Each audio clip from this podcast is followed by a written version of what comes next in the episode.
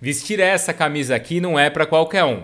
Essa aqui até é, mas a original de campeão do mundo não. Por isso é uma honra receber aqui no Giro do Vicário Henrique Avancini, campeão mundial da maratona no cross country mountain bike em 2018 e um dos grandes nomes do cross country olímpico. Sem dúvida nenhuma é também um dos grandes nomes do esporte brasileiro na atualidade. A partir de agora a gente vai conversar bastante então sobre treinos, sobre alimentação, sobre peças, sobre o fanatismo que os brasileiros têm pelo mountain bike o papo tá muito legal. Se você tá chegando agora, se inscreva aí no canal, me ajuda, tá, pessoal? Pode se inscrever, é, deixar aí comentários, ativar as notificações e não se esqueça, dá para ouvir o Giro do Vicari também nas principais plataformas podcast. Então dá para treinar ouvindo Henrique Avancini, é só procurar aí na sua, na sua plataforma preferida. Fechado? Então vamos lá, vamos conversar com o Henrique Avancini, o dono dessa camisa aqui, a original, claro.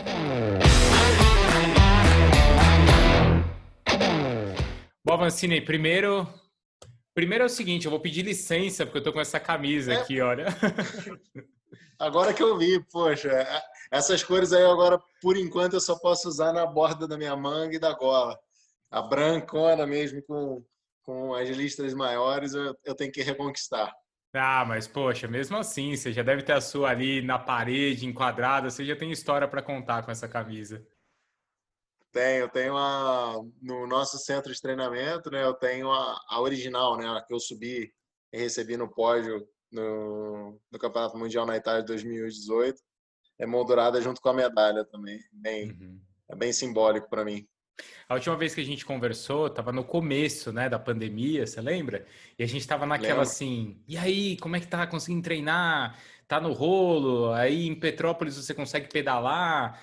Agora, alguns é. meses depois, assim, você já vem de uma competição, assim, que foi bem bacana. Pois é, assim, vida de preparação foi voltando cada vez mais ao normal, né? É, enfim, pequenas mudanças de rotina e tudo mais, mas a preparação, para ser sincero, não, não sofri nenhuma grande alteração, não. E esse final de semana a gente voltou a alinhar, né? Voltamos a competir, Desafio dos Gigantes, em Minas Gerais foi um evento que, enfim, um grande organizador de provas no Brasil, né, um dos grandes, que é o Avelar, é, levantou, é, tocou esse projeto aí de uma forma é, experimental, né? Enfim, acho que foi uma experiência bem legal assim nesse aspecto para crescimento do, do mountain bike aqui no Brasil. E falando de pô, do lado pessoal, né, meu amigo? fez a linha no chão, estava disputando até, até com ônibus na, na rua, estava sprintando uhum. para querer ganhar alguma coisa. Então, competir foi bom demais. Mas você tinha essa sede assim de voltar a sentir competição? Era algo que te faltava? Não, eu gosto, eu gosto. Não é que me falta, sabe? Não é uma coisa que eu fico me questionando, nossa, como que eu vou viver agora sem isso? Mas eu não gosto de perder oportunidade, cara. Se eu se eu, se eu tenho a chance de fazer uma prova eu gosto de competir, eu gosto de tudo que envolve, do lado estratégico, do lado do sofrimento, do lado de, de tensão durante a prova, enfim, tudo isso uh, são coisas que me geram um certo prazer. E, e é bom, poxa, assim que surgiu a oportunidade, né, eu conversei, vinha conversando com a Avelar e falou, ó, poxa, eu te quero no evento, qual é a data que você pode? Eu, cara, só posso essa data, se tu quiser eu vou. Aí ele colocou nessa data, né, de 15 e 16 de agosto e, poxa, para mim foi enorme prazer, cara, assim, apesar de teoricamente não valer nada, né, não vale pontos uhum. para ranking, não claro. vale, enfim, é, esse tipo de, de, de coisas que são as minhas prioridades, mas para mim competir é... competição é competição. Se tiver a chance de bater guidão, eu vou bater. O circuito lá fora, como é que ficou? Porque quando a gente tinha conversado, assim, a temporada foi interrompida, assim, quando estava para acontecer, em Portugal, né? Se não me engano. É... Não foi? Era Portugal? É, a, a, reabertura seria em... A gente tinha uma etapa em Andorra, que acho que quando ah. a gente conversou ainda não, não, não tinha sido cancelada, que era uhum. o, já no finalzinho do primeiro semestre, ali seria a primeira isso, prova. Isso, isso. E agora como e aí é o cenário todo é, o cenário todo desmoronou e foi remontado algumas vezes, né? E sobreviveram só duas etapas que são no mesmo local, né? Que são as etapas da República Tcheca. Então, basicamente, hoje a gente tem três, três grandes provas em duas semanas. a gente tem duas etapas de Copa do Mundo numa mesma semana. Então a gente corre terça-feira o short track, quinta-feira o cross country olímpico. Aí na sexta-feira a gente larga o short track, domingo a gente corre o cross country olímpico. E nem no sábado seguinte vale o título mundial na Áustria. É, então a temporada de cross country olímpico é, é isso. Se resume a, a 12 dias aí, 11 dias, né, desde a primeira prova até a última prova, podendo valer título de campeão da Copa do Mundo, título mundial vai ser intenso. É vai isso. ser interessante por um lado. Você tem que estar tá naquela sua semana, né? Ó, essas duas semanas aqui é isso, né? Você acha que isso é pior? É, tem uma coisa que eu gosto, que é a, falando pessoalmente, assim, uhum. né, que é a grande sequência de, de provas. Isso que demanda muito consistência física, mental, capacidade de replicar um nível de concentração dia após dia quando, enfim, a, a, fadiga vai ser de certa forma acumulada né, nesse período. Então isso eu gosto, isso é uma coisa que eu lido bem e que traz uma tônica diferente para a disputa. E tem um lado tem um lado negativo, né, cara? Fica mais mais incerto ainda, né? É, além das incertezas normais do, do alto rendimento, você pegou uma gripe no, na semana errada, é, não é aquela coisa que, poxa, eu vou competir uma Copa do Mundo mais embaixo, né? Igual ano passado eu tive eu tive duas provas grandes que eu fiquei mal, assim, né, de, de saúde, é, duas intoxicações alimentares que eu tive. E, enfim, você dilui isso na temporada é uma coisa que, poxa, perdi aqui e tal, mas né, não, não é um impacto assim absurdo. Num uhum. caso desse, se você tiver algum problema, é, enfim, vai, vai o teu ano embora, né? As chances são muito mais além de serem reduzidas, são concentradas. Então, uhum. tem esse lado negativo. Ô, Vancini, você estava falando dessa relação né, de transmissão, de público nas provas. Você assim, é muito diferenciado porque você entende que você, além de ser um atleta profissional, e essa ser a sua profissão, você também entretém o público, né? Você sabe o negócio que gira em torno de tudo isso e como e é impressionante como você consegue entender o negócio, né? Isso é um diferencial, é porque você é muito bem sucedido, não só esportivamente, mas assim é um, é um atleta que tem uma máquina que gira em torno de você. É, da onde você tirou isso?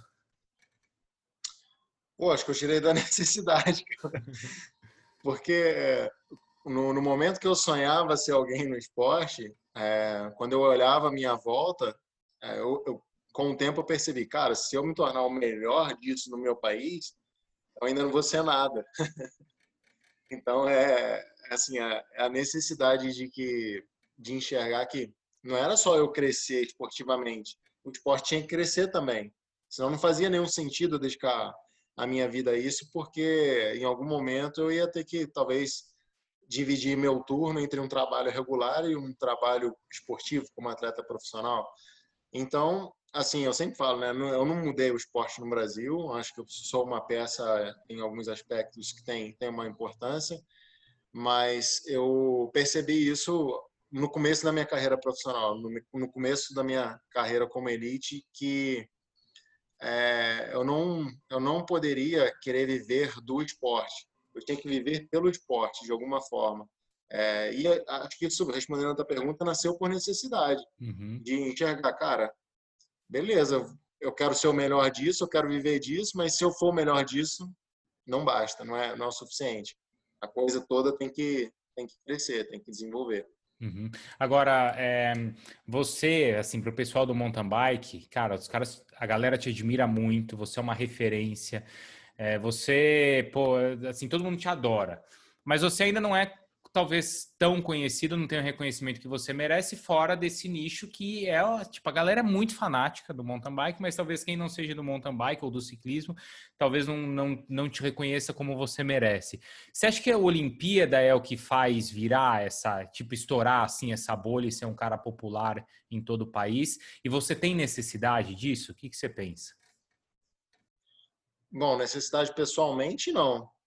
Não, porque hoje, hoje, hoje eu já não consigo dar conta do que é a minha vida. Então, é, em termos de demanda, de coisas que eu tenho que fazer, de projetos que eu tenho a possibilidade de realizar, já é demais para mim. Então, essa necessidade pessoal não existe.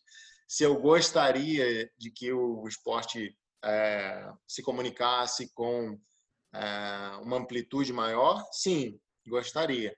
Mas assim, eu sempre me preocupo bastante, Bruno, é, em como é feita essa comunicação, né? Acho que os esportes hoje que, que conseguiram se consolidar no Brasil, é, eles tiveram seus, seus referenciais, mas a quantidade de conteúdo relacionado ao esporte é, é grande, né? Hum, acho que em relação assim, a pegar o exemplo do tênis, né? Acho que o tênis começou a, a ser um esporte que muita gente começou a, a se aproximar, a se engajar com a modalidade, porque tem muito conteúdo esportivo profundo, né? Não é aquela coisa de falar, poxa, tem um brasileiro que é bom e ele foi campeão olímpico e o Henrique Avancini, nesse caso, eh, se tornaria uma celebridade esportiva ou uma, uma, uma espécie de, de referência para as massas ou ter o nome ou o rosto conhecido. Isso é uma coisa que, assim, que esportivamente eu sempre fico muito receio, sabe? De, é, igual quando eu, quando eu ganhei o título mundial, né? E aí você ah, é o campeão mundial. Você acaba tendo muita facilidade para falar né, com, com a mídia que, entre aspas, você quiser, né? Uhum. E, assim, eu sempre tive muita repulsão a, a, a, ir falar com a mídia aberta, porque você tem que dedicar o mesmo tempo, né? Eu tenho que tirar o mesmo tempo que eu tenho da minha programação, dentro dos meus afazeres, para talvez eu conseguir uma exposição de três, cinco minutos num programa, se isso já, já, já é muita coisa, e sem ir muito profundo no, no esporte, sem demonstrar demais o que é a modalidade. E aí eu me pergunto, cara, beleza, isso é uma coisa que talvez gere frutos para mim, materialmente, enfim, em alcance e tudo mais. Mas não está fazendo o esporte crescer, né? Não está valorizando o esporte, o que, que tem por trás do esporte. Então, eu sempre vejo dessa forma, cara, eu tenho que ganhar a prova, quanto mais corridas eu ganhar, beleza. E aí, quando eu ganho, eu tenho a oportunidade de mostrar mais do meu esporte de uma forma profunda, de contar como que eu cheguei lá, de dos erros e dos acertos, de como o, é, são os bastidores da modalidade. Acho que isso que fortalece muito, né? Acho que isso que, enfim, é, o, é aquela coisa da mesa redonda do futebol, sabe? É, é o profundo do profundo, é, e é isso que, é, que realmente gera aquela raiz com, com a modalidade esportiva. Mas para você ter esse espaço, você precisa conquistar a relevância. Então, uhum. é, é, um, é um processo, assim. Eu quero que o que eu ganhar, seja lá o alcance que eu tiver, que contribua para mais gente, é, mais pessoas entrarem no universo uhum. ciclístico, né, no universo das duas rodas. E aí eu, eu me sinto muito mais realizado com essa missão do que qualquer outra coisa. Mas o engajamento no mountain bike é uma coisa que é impressionante aqui no Brasil, não é, é Avancini? Porque, cara, assim, claro que todo mundo que pratica um, um, determinado esporte entende que aquele esporte é a coisa mais maravilhosa e a principal do mundo. E assim, eu hum. converso com muito pessoal de nicho. Você conversar com o cara do rugby, o cara é assim, só rugby. O cara do polo aquático, o cara. Do... Mas assim, o mountain bike é uma coisa maluca, como tem mountain biker no Brasil. Eu não sei o, o, qual que é o passo de você sair o mountain biker, que é o cara que faz ali o passeio ou brinca no final de semana para isso esportivamente virar algo relevante também no país e até mundialmente como em outros países. Mas a força do mountain bike é muito grande aqui. É, cara. Eu, eu vejo muito assim a, o quão fácil é a, a identificação com, é, né, pegando meu exemplo, a identificação de alguém que pedala comigo, com o Henrique Avancini.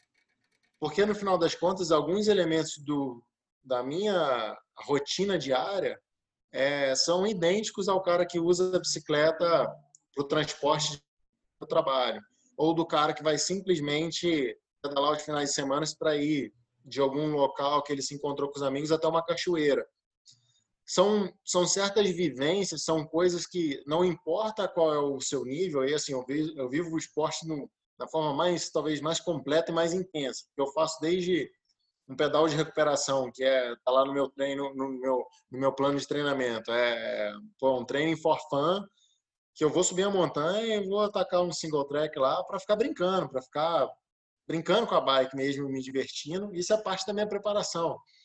E eu também me comunico com aquela coisa assim mais meticulosa, do, do, do approach científico, da preparação, do controle. Enfim, todas essas uh, esse leque assim que vai desde o extremo ali mais intenso possível e daquela coisa mais zen possível, eu vivo. Então, o tempo inteiro, é, quando eu encontro com alguém que pedala, seja lá qual é o, onde que ela se encontra em todo esse esse alcance aqui, nesse range, eu, eu vou entender o que a pessoa está falando. E acho que isso que é muito legal, sabe?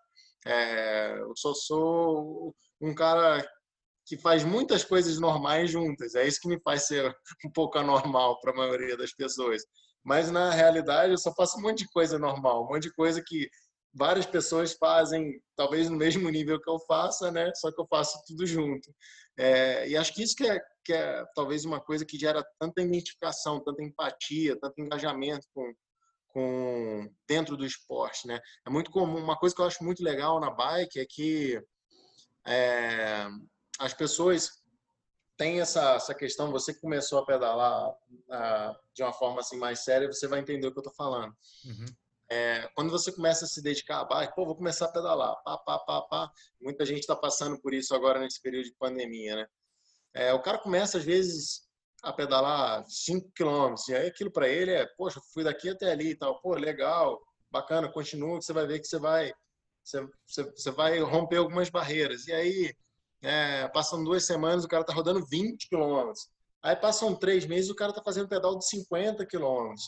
Então, assim, é, é uma modalidade que te instiga muito a quebrar barreiras, e essas barreiras são facilmente, né, entre aspas, quebráveis. É, e aí rola uma coisa muito legal, cara, que quando o cara tem essa experiência, principalmente a galera que começa a pedalar mais velho, tem essa experiência de redescoberta dos próprios limites, a galera assume um papel para o esporte quase religioso que é uma coisa que para mim é engraçado, porque é, tem uns caras assim começam a pedalar e cinco meses depois os caras viram aqueles chatos, cara, que só falam de bike e tal, eles querem que todo mundo pedale também. E aí, se ele convence alguém a começar a pedalar, ele quer ajudar o cara de qualquer maneira, entendeu? Ele quer levar o cara para os mesmos locais, ele quer compartilhar informação, ele quer colocar o cara no grupo dele de, de, de pedal.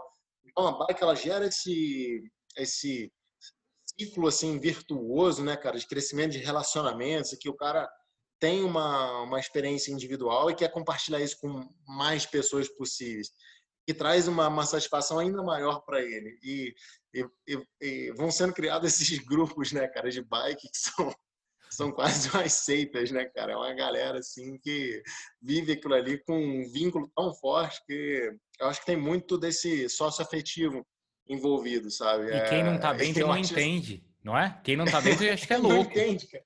Acho que é tudo maluco. E, assim, na realidade, falando com um pouco de sanidade, tem um pouco de loucura nisso aí também.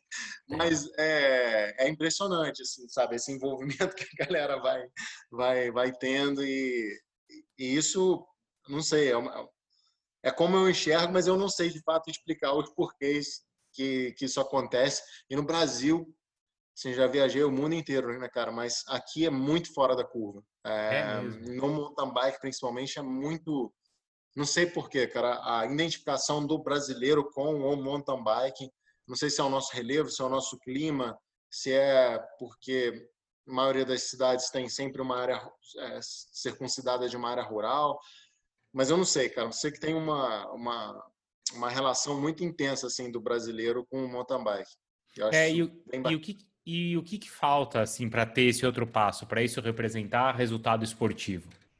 Porque a gente tem principalmente a sua figura, claro, tem outros profissionais também, mas o que, que falta os caras, sei lá, de fora olharem e falar assim, caramba, o cara é brasileiro, então o cara é uma fera do mountain bike, já que a gente gosta tanto?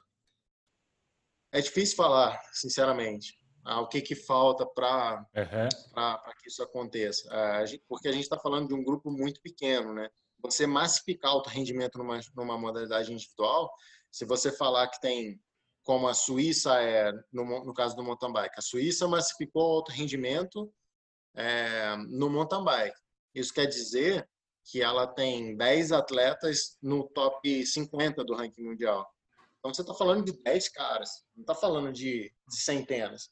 Alto rendimento é isso aqui, é a ponta da ponta da pirâmide. Uhum. Então, a gente fala de, de, um, de, uma, de uma coisa muito mais restrita. É, se você muda a tua pergunta e me fala o que que falta para mais gente entrar nas, nas, competições, aí é diferente. É, o que que falta para mais pessoas chegar a esse nível de elite é, é, um caminho com muito mais detalhes e com muito mais passos aí, né? uma escadinha mais longa. Uhum. O Avancini, você sempre foi competitivo? Você estava brincando ali quando a gente falou da, da questão da, do desafio de gigantes, né? Você estava batendo guidão com todo mundo. Você sempre teve isso? sempre tive. Eu, eu, nos últimos anos, eu mudei muito o meu jeito de enxergar a competição é, e de também focalizar a, a, minha atenção, a minha energia, é, o modo como eu, como eu uhum. participo da competição hoje é diferente. Mas desde muito molequinho, tudo que eu sempre tentei fazer, eu sempre fui muito competitivo. Eu nunca fui muito bom nas coisas, cara. É, sempre, até hoje, assim, quando tem que fazer um novo treinamento, alguma coisa assim, eu sempre falo com, com quem trabalha comigo, né, em todas as áreas, eu, calma, gente, ó, é, eu, eu, fico bom em tudo, só que quando eu começo, eu pareço, eu pareço estúpido. Só que eu sou só meio estúpido, então eu preciso do, até passar essa fase do meio estúpido. Eu começo a, eu começo a colocar as coisas para funcionar. Mas tudo que eu começo a fazer novo de preparação, assim, é, até comparado com outros atletas, né? Às vezes meus parceiros de equipe, a gente começa a inserir uma nova ferramenta de treinamento juntos. Putz, cara, eu sou sempre o cara que demanda mais tempo até assimilar e como utilizar e tal. E aí depois que engrena, eu, eu consigo distrair muito. Mas eu sempre tenho esse... O meu time é um pouco diferente, mas desde novinho, é, até nas coisas que eu não era bom, eu queria ganhar. sempre tive muito lado competitivo acentuado. E aí é isso, é, é, de ter o esforço e ter assim o não desistir ou não, peraí, eu tô nesse negócio, então agora eu vou até o final para ser o melhor. É isso? Então, acho que talvez muito da minha criação, ou até do, da, da minha característica pessoal também, com o tempo eu, eu, eu, deixei de me preocupar muito com falhar, sabe? Com errar. É, então, essa coisa assim da, do. Quando, quando eu vejo atletas, mídia, é, os, o público que acompanha a maioria das modalidades, quando você fala a palavra frustração, as pessoas ou elas acham que você está entrando em depressão, ou elas acham que você está se colocando para baixo, ou que não é assim e tal, não sei o quê. E para mim a frustração esportiva é uma coisa que faz muito parte do processo do atleta. Se você tiver essa repulsão, a frustração, para mim, é, não sei, dentro da minha concepção de atleta de alto rendimento, eu acho que a pessoa não serve para esse, para esse tipo de vida. Porque é muito normal, cara, você se dedicar, você colocar tua vida, muita energia naquilo ali, todo o teu tempo naquilo, e falhar, e simplesmente dar errado. E esse, esse período, assim, para mim, de luto esportivo, né, o, quando, poxa, eu me preparei muito para. Ano passado eu tive dois grandes, três grandes lutas esportivas, assim. Um foi no KPF, que é uma prova que eu queria muito ganhar, terminei na segunda colocação. E, cara, fiquei alguns dias assim que não é que eu me coloco para baixo, mas aquilo foi uma frustração profunda para mim, assim, me machucou muito. E para mim é, é, importante eu passar por isso, eu tirar as lições do desse, desse processo de falha. Não é uma coisa que eu viro a página e vou para a próxima, não. Eu, eu busco o porquê do que eu falei, eu tento entender que tem coisas que, que eu falei porque, enfim, infelizmente estavam fora do meu controle, que faz parte do esporte também. É, mas eu, eu, eu não eu não tenho, sabe, essa aversão a, a essa sensação de frustração. Eu tenho que sair dela, sempre saio, mas a frustração esportiva não é uma coisa que deveria ser vista como como algo ruim para o atleta. Acho que esse ah, quando você abaixa a cabeça e fala, putz, tentei para caramba e deu errado e falhei. É, acho que a, essa aceitação é uma aceitação que machuca. Você não delega a culpa para ninguém. Ah, mas aconteceu isso, aconteceu aquilo e tal. O dia estava assim, o dia estava assado. São todas as circunstâncias que, cara, sempre se dá melhor quem consegue administrar todas ou o máximo possível de adversidades do dia. É, isso para mim é importante. Então, ah, acho que por isso que eu nunca me incomodei muito, sabe, de, de falhar e até hoje uhum. assim eu não não não me incomodo muito e, e, consigo passar por essas falhas, por esses erros e voltar a trabalhar com mais empenho até. Mas isso é interessante porque se às vezes você pega um atleta amador, cara começa a fazer uma, começa a pedalar, começa a correr, sei lá, o cara quer daqui três meses ele quer o resultado. Ou até um jovem. O jovem, às vezes o cara entra na empresa hoje, mas o cara já entra querendo o seu head, não hum. sei das quantas, ou CEO, e não esquece que tem um é. caminho, né, a ser percorrido. Se pegar na sua carreira, eu tava vendo aqui, ó, você entra para elite em 2012. Você vai chegar com os, os, primeiros ali no top 25 dois anos depois. No top hum. 10. Três é, anos. Três. E aí você vai bater ali um campeão mundial depois de seis anos. Tem, é. e, e, às vezes você vê um atleta amador querendo isso em três meses. Hum. Então, esse é, esse é um ponto legal, até voltando naquela tua pergunta né, do, desse processo, do cara que é o amador de ir para o alto rendimento quando você começa a pedalar, você começou, se dedicou, pá, pum, melhorou. Os teus setbacks, os, os teus passos para trás são muito imperceptíveis ou são facilmente contornáveis. Então, às vezes o cara ficou cansado demais tal, putz, descansei, voltei a treinar de novo, evoluí de novo. E aí você vai, você vai. Isso faz, faz parte do, do cotidiano do amador até um determinado nível. E aí é quando você começa a entrar nessa, nessa zona de que não necessariamente mais dedicação gera mais desempenho. E aí, quanto mais o nível vai subindo, mais essa linha é tênue. Uhum. É, e aí, quando você chega no alto rendimento, constantemente, cara, é, você se dedica mais, você busca mais recursos, você investiga mais e menos vezes vai gerar resultado positivo. Cara, é, eu, eu, tinha um recorde pessoal numa, numa subida que eu bati agora, há duas semanas atrás. Tinha seis anos que eu não batia, cara. Eu não conseguia baixar esse tempo de jeito nenhum. E assim, pô, nesses últimos seis anos, eu, eu, eu não parei de querer me desenvolver, de crescer. É, nas competições, eu até é, entreguei melhores, melhores resultados, mas naquela circunstância específica, eu não conseguia baixar, eu não conseguia me superar mais. É uma coisa assim, se você se atém só a isso, você se frustra e não consegue sair da frustração, né? Porque, putz, eu estou me dedicando cada vez mais e mais e nunca mais chego naquele nível. Eu tô sempre um passo atrás ou dois de onde eu já estive. Não é nem de onde eu quero chegar, é de onde eu já estive. É, e aí, acho que isso é, é o ponto que geralmente o, quem está entrando no esporte tem a primeira crise, sabe? De de relacionamento com a modalidade, falar, putz, eu enchi o saco disso, eu não quero mais, vou fazer outra coisa. E aí é normal, esse é o ponto que muita, muita gente migra para outra modalidade, muita gente, é, enfim, deixa de querer se desenvolver, de, de continuar envolvida com o esporte, porque parou de ter aquela recompensa pessoal, né, cara, de você, beleza, vou acordar 4 horas da manhã, vou pedalar até às 6, mas minha média melhorou 0,2 km por hora. Então, tá válido.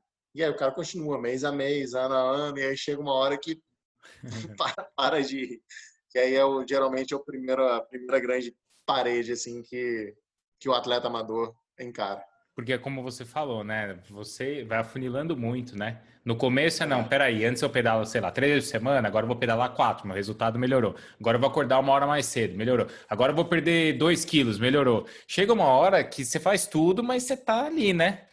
Você, e como você falou, quer dizer, você tinha um tempo de seis anos, você então não era nem campeão mundial, e você, mesmo campeão mundial, não conseguia bater isso.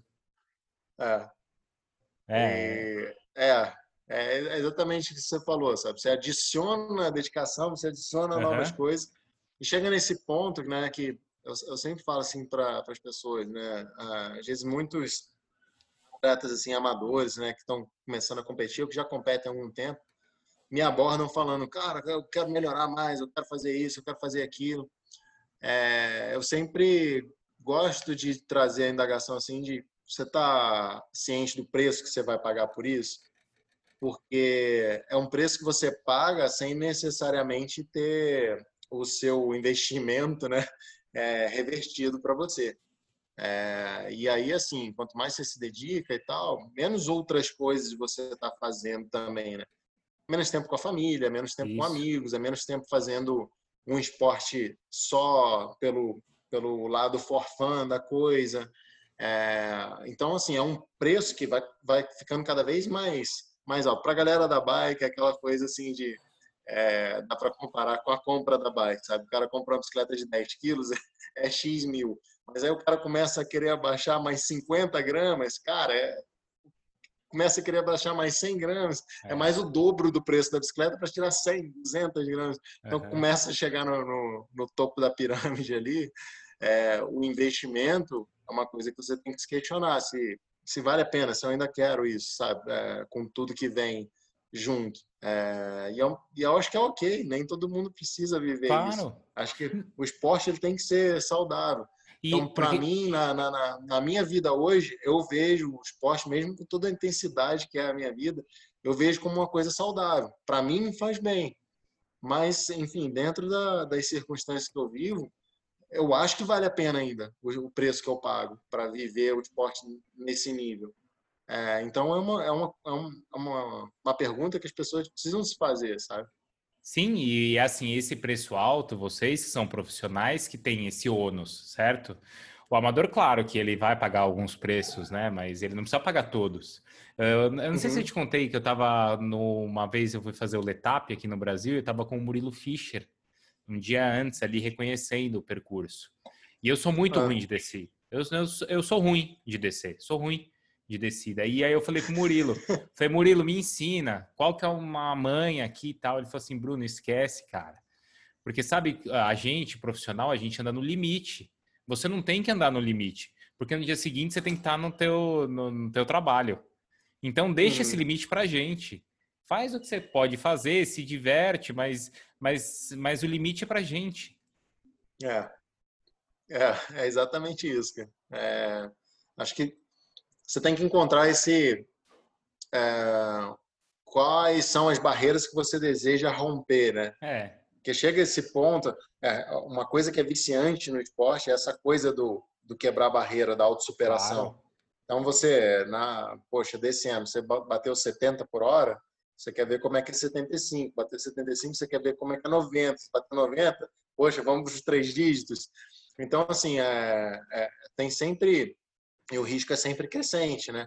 É, é uma coisa que é, que é ligeiramente viciante. É sempre muito importante o atleta, seja lá em qual nível for, começar a, a ponderar o, o, risco, né? Uhum. A, a, respeitar o, o medo, é, enxergar o medo como temor, né? Aquela coisa do, do respeito ao risco, né? É, que você está se, se expondo. E até eu mesmo, assim, como atleta profissional, Quanto mais eu conseguir me expandir, né, evoluir, melhor é. Mas, poxa, às vezes eu ah, vou treinar saltos e tal. Qual o maior salto de Copa do Mundo que eu tenho? Ah, um voo de 10 metros? Beleza. Aí eu começo a treinar 10, 12, 15.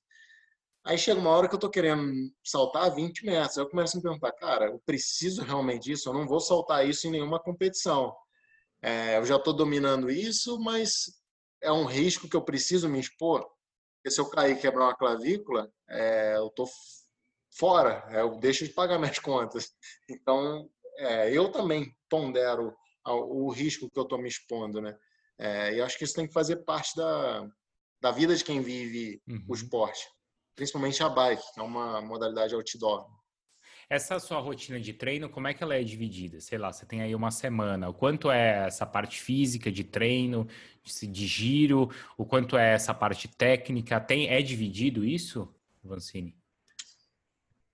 É dividido, mas o, o grande é, a grande importância está sempre em você entregar coisas diferentes juntas. Então, quando eu falo de uma de uma prova de cross country olímpico, eu preciso bater um subpico de, de potência algumas vezes durante uma hora e meia. Então, eu preciso trabalhar os elementos de velocidade e explosão individualmente e agregados também. Está falando de uma modalidade de 90 minutos, é, onde enfim, se, a, se o seu batimento máximo é 190 numa prova, minha média vai ficar 183. Então, do meu máximo para o que é a minha média é muito próximo. Então, uma intensidade muito grande, uma capacidade aeróbica muito desenvolvida. É, e aí você tem todo o, o, lado técnico de controle de pilotagem, leitura de linha, é, como que você vai conseguir ser rápido o suficiente para se recuperar. E de todas essas áreas, enfim, como que você vai respirar em cada parte da, da pista, como que vai ser o seu, a sua estratégia mental para a competição, como que é a sua estratégia individual de gestão de esforço e como é a sua estratégia no, no ambiente que você está inserido, né? Como você vai lidar com, com adversários chaves ali ou com uhum. adversários uhum. surpresas que possam surgir no dia. Tudo isso são coisas que eu trabalho individualmente.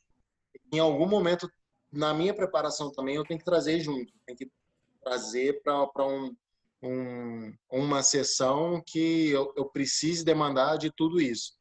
Porque é o que eu vou precisar na, na competição, né? É, mas eu fraciono muito os meus treinos né, tentando responder a tua pergunta, eu fraciono muito e eu faço muitos blocos de treinamentos mais segmentados. Então, às vezes eu vou trabalhar de 5 a 20 dias ininterruptos, voltados para ganhos de tolerância ao lactato.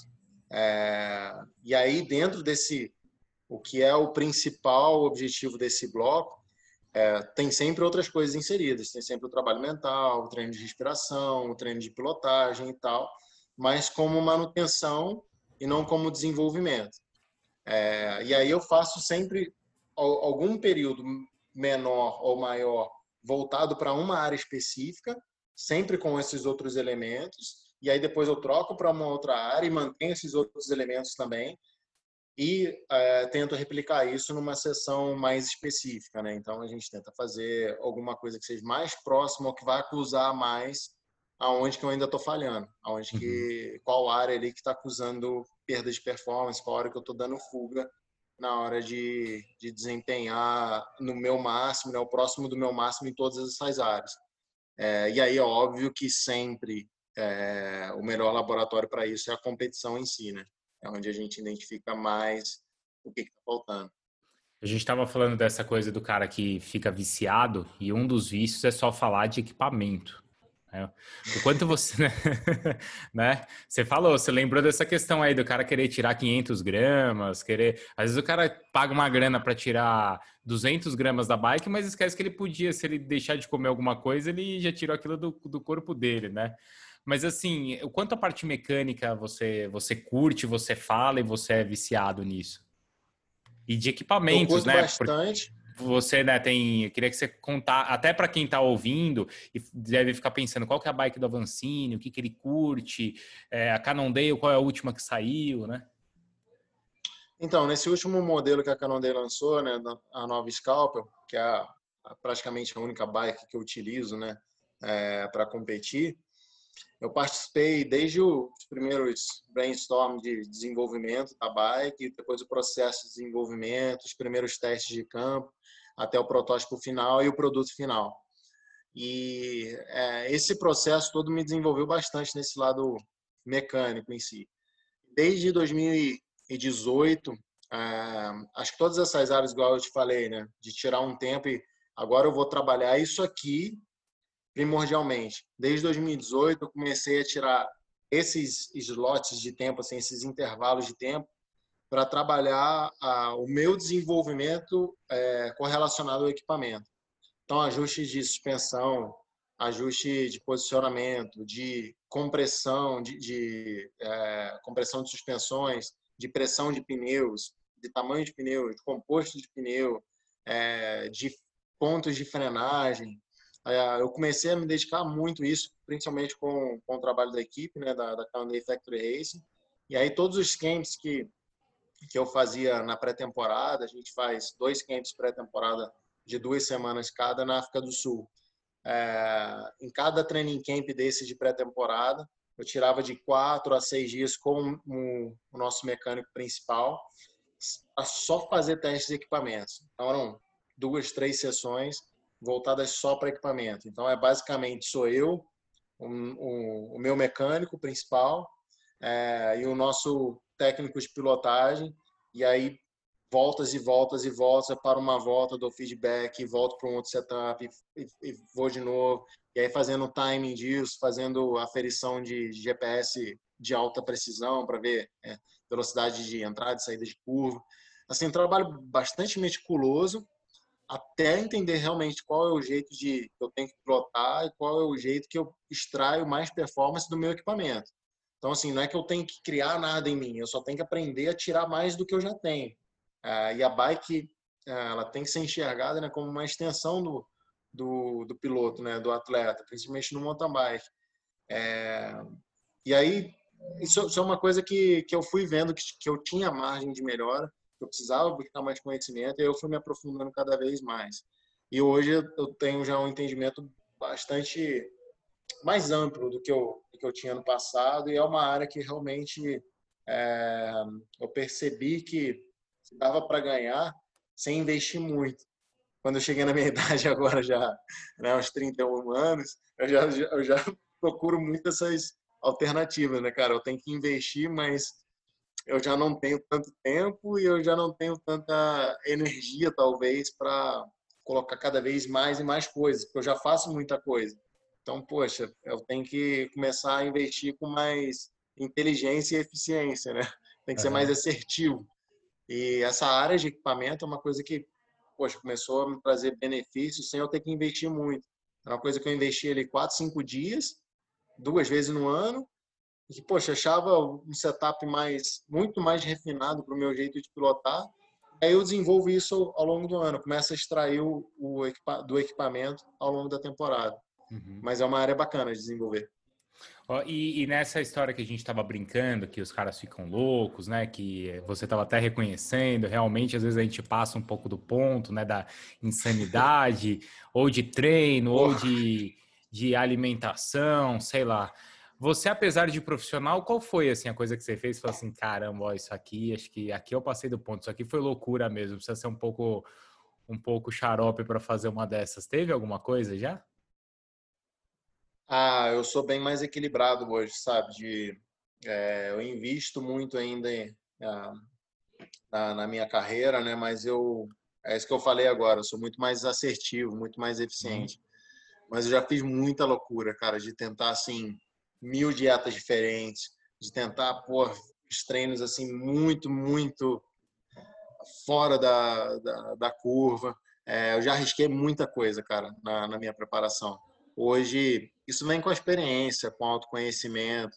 É, esse, essas tentativas mais extremas, acho que me deram principalmente casca, né, carcaça, para aguentar mais coisa, e me deu uma experiência, aquela experiência não boa, de que é saber o que com certeza não dá certo. Então, cara, esse, esse caminho, esse jeito de se preparar, vai dar errado, não, não, é insustentável. Então, é, eu já passei muita coisa. Acho que parte de dieta, já, já tentei muita coisa, assim. É, fazer dietas diferentes pré-prova, pós-prova. E na parte de treinamento, principalmente. Treinamento puro, né? Assim, de ah, mais horas, mais repetições, mais sessões e tal. Até eu entender o tempo, a maturação fisiológica né, do meu corpo e tal. cometi muitos erros, assim mas é, é, é a experiência negativa, né? Se você sabe extrair coisas boas do, dos erros, você guarda isso como como coisas a não serem feitas. Fica um, uhum. Tem uma lista longa dessas coisas. Assim. Uhum. Não tente isso, não vai dar certo. É, tem, uma, tem, tem uma listinha bem grande. Uhum. Que, o que, que, você ainda almeja aí na tua carreira? Bom, você tem a medalha, eu, eu imagino, né? A Olimpíada que estava aí, não sei o quanto um ano para frente agora te ajuda ou te atrapalha, te gera mais ansiedade, mas além disso, o que mais você você você sonha assim? Você fala, falou agora há pouco de Cape que eu não sei se é mundial de, de, de cross de XCO mesmo, ou o que, que tem assim na tua carreira? Não, o título, o título mundial é uma coisa que eu almejo ainda, sabe? É, venci o, o título 2018 no XCM, que dentro da, da modalidade, acho que assim, muda muita pouca coisa dentro do, do prestígio né, que o título traz. É, mas o cross country olímpico sempre foi onde eu, eu, eu quis me desenvolver, né? Ah, foi ah, a modalidade a qual eu me dediquei. Então, eu ainda quero ganhar uma grande prova no cross country. Sei que já fiquei ali na, na beiradinha algumas vezes, ano passado principalmente, mas eu nunca ganhei no cross country olímpico, né, nenhuma Copa do Mundo e tampouco o título mundial. Então, isso é para mim esportivamente, acho que seria a última coisa a, a, ser alcançada, sabe? Vencer uma grande prova e aí eu incluo Jogos Olímpicos nisso. Para mim, se eu se eu vencer ou uma Copa do Mundo, ou título mundial, ou Jogos Olímpicos, é, eu considero que eu fechei a coleção, assim, não, uhum. não tenho, acho que muito mais coisa para provar no esporte. É, tem o KPF, que, que é talvez a, a, a, vitória mais pessoal que eu almejo. É, então é, é meio a parte do lado esportivo, sabe? Até porque, para mim, vencer o KPF não é uma coisa assim, putz, eu quero vencer essa prova. Eu queria vencer com o meu parceiro, né? com, com o Manuel Fumic. É, para mim, isso, isso valeria muito. Eu vencer a prova por si só, pô, é uma prova grande, tem muito prestígio, muito prestígio. É, enfim, te traz um, um, um, aval no teu currículo que realmente pesa pra caramba. É, talvez aí as três, três maiores conquistas que você pode ter, ou quatro maiores conquistas, é título olímpico, talvez acima de tudo, os títulos mundiais, Copa do Mundo e o KPF que está ali, é, é, abaixo de Copa do Mundo ou quase no mesmo nível. Algumas pessoas falam que é até mais importante ganhar o KPF do que uma Copa do Mundo. É, então tem muito peso, tem muito prestígio. Mas eu, sinceramente, assim, é, gostaria muito de ganhar pelo lado pessoal, se fosse com o É, uhum. E isso, isso realmente é uma coisa que, que eu miro muito. Vamos ver se ele anima, né? Ou consegue fisicamente falando. Teve um acidente feio agora em, em maio, né? É, essa seria a última temporada dele. E aí vamos ver se ele compete mais um ano ou, ou se ele de fato se aposenta uhum. agora em, em 2020. Mas espero que ele consiga é, tocar mais uma temporada, que todo mundo renove, os contratos sejam renovados, a gente continue juntos e que a gente possa competir um último KPF e tentar uma vitória. Se um dia, vamos imaginar assim, se você pudesse escolher uma prova para vencer na estrada, que prova que seria? Seria uma grande volta, um tour, um giro? Seria essas provas, as grandes clássicas? Não sei, assim, se você sei lá, uma Roubaix, uma, um Tour de Flandres. Flandres. Mais... Flandres. Flandres. Flandres para mim é, não sei, acho que é a prova mais carniceria que tem, assim, é, é mais é, é, é, grossa a prova, né, cara, é bruta, assim. Eu, eu sei lá, é uma prova que na estrada eu, eu colocaria minhas fichas ali. Eu tentaria me desenvolver para andar bem ali. Uhum. É, não sei, é uma corrida que eu gosto, assim para mim é talvez a mais legal. É muita porrada ali que você está acostumado a tomar, né? é, pô, não, é, é, assim, você vê que não é uma corrida que tem muito onde se esconder, sabe? Não é uma corrida que que dá muito pro cara ganhar pela chance do dia, sabe? É, no ciclismo de estrada tem essa beleza que também é um lado cruel do esporte, é um lado até meio chato, assim, que é, é muito fácil um resultado ruim, né, uma performance ruim no ciclismo de estrada, ela, ela fica mascarada, né? Porque, enfim, saiu a fuga, saiu do controle, uhum. teve um tombo, isso ou aquilo. E Flandres eu acho que é mais, não sei, a peneira ali passa de um jeito muito claro, sabe? Tem algumas provas que são assim, né? Tipo Estrada Bianchi, é, talvez Liège-Bastogne-Liège, mas Flandres, não sei, pô, aquelas subidas ali com com, né, de, de, de, de bloquete, de, uhum. de paralelepípedo, aquilo ali para mim é, é, muito legal. Roubaix é uma prova talvez até mais emblemática, né, mas por ser uma prova plana, assim, para mim eu, eu, sou muito da montanha, cara. Tem que ter aclive, tem que ter, tem que ter descido. Se, se um dia eu, eu né, tentasse alguma coisa na estrada, a primeira prova que eu tentaria alguma coisa seria Flandres. Não tem zebra, né? Às vezes você pega um mundial, o mundial tem zebra, né? Tem. Esse tipo de prova não tem, né? Difícil, né? É mais difícil. Acho que isso que é o legal. Uhum. É, é, difícil ter zebra. é difícil a vitória ter tido, ser, ser tida como meio que injusta, assim. Aleatória, né? Não. Aleatória. Uhum. Boa.